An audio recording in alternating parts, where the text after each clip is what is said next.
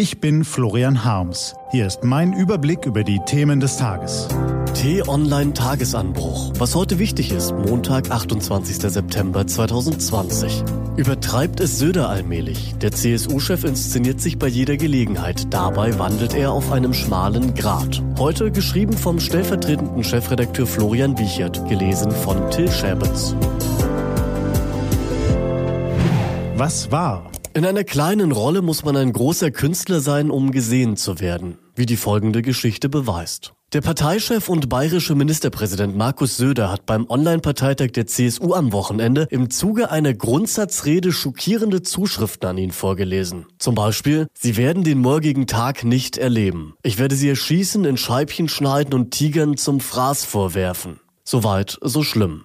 Söder setzt seine Lesebrille ab. Zitat, ziemlich krass, oder? Das ist kein Spaß. Ich finde, da muss man schon durchschnaufen. Recht hat er.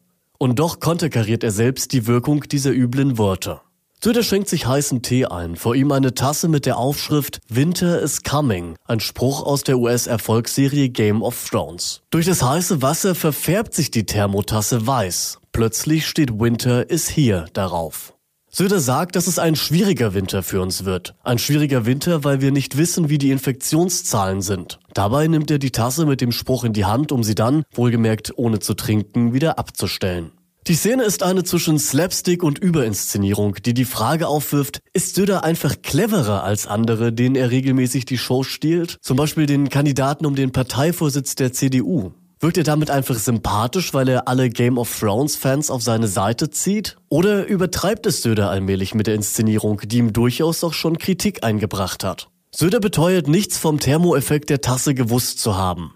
Die Inszenierung? Zufall. Die Tasse? Ein Geschenk. Das fällt schwer zu glauben. Denn Söder ist bekannt dafür, nichts dem Zufall zu überlassen. Erst recht keine Inszenierung von Terminen. Man erinnert sich an die Bilder, die er in den vergangenen Jahren erzeugt hat. Politiker leben auch von der Inszenierung, aber kaum jemand ist sich so sehr der Wirkung dieser Bilder bewusst wie Söder. Söder wurde einst belächelt, heute liegt er in Umfragen nach dem besten Kanzlerkandidaten der Union vorn. Auf dem Weg entpuppte er sich als Meister der Inszenierung. Er umarmte einen Baum im Münchner Hofgarten, um seine Klimastrategie zu untermalen. Er twitterte ein Bild mit dem kleinen Hundewelpen Idefix aus dem Tierheim Nürnberg, um im Wahlkampf zu punkten und die Herzen zu erweichen. Er empfing Kanzlerin Angela Merkel im Spiegelsaal des Schlosses Herren Chiemsee, um sich als Staatsmann zu inszenieren.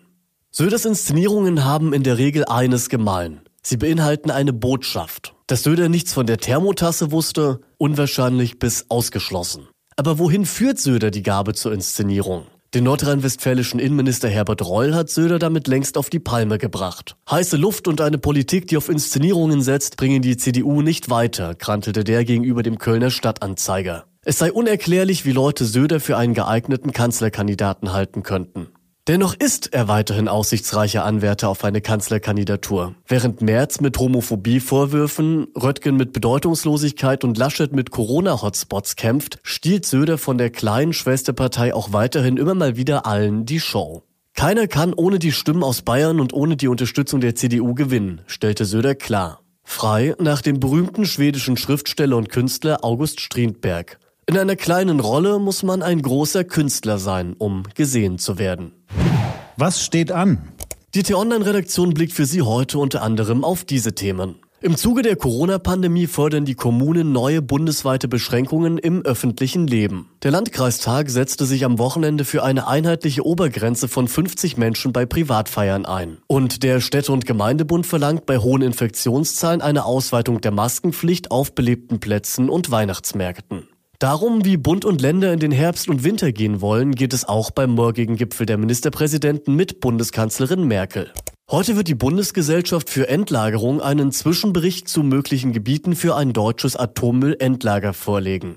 27.000 Kubikmeter hochradioaktive Abfälle müssen dort aufbewahrt werden, die nach dem Abschalten des letzten Atomkraftwerks 2022 übrig sind. Bis 2031 soll über den Standort entschieden sein, ab 2050 soll eingelagert werden.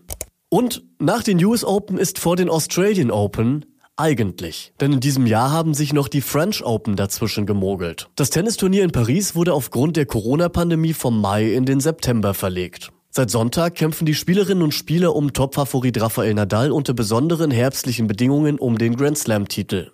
Während US Open-Finalist Alexander Zverev seine Auftakthürde schon gestern meisterte, startet Angelique Kerber am heutigen Montag ins Turnier. Diese und andere Nachrichten, Analysen, Interviews und Kolumnen gibt's den ganzen Tag auf t-online.de. Das war der T-Online-Tagesanbruch vom 28. September 2020, produziert vom Online-Radio- und Podcast-Anbieter Detektor FM. Den Tagesanbruch gibt's auch auf Spotify, kostenlos zum Nachhören. Ich wünsche Ihnen einen frohen Tag. Ihr Florian Harms.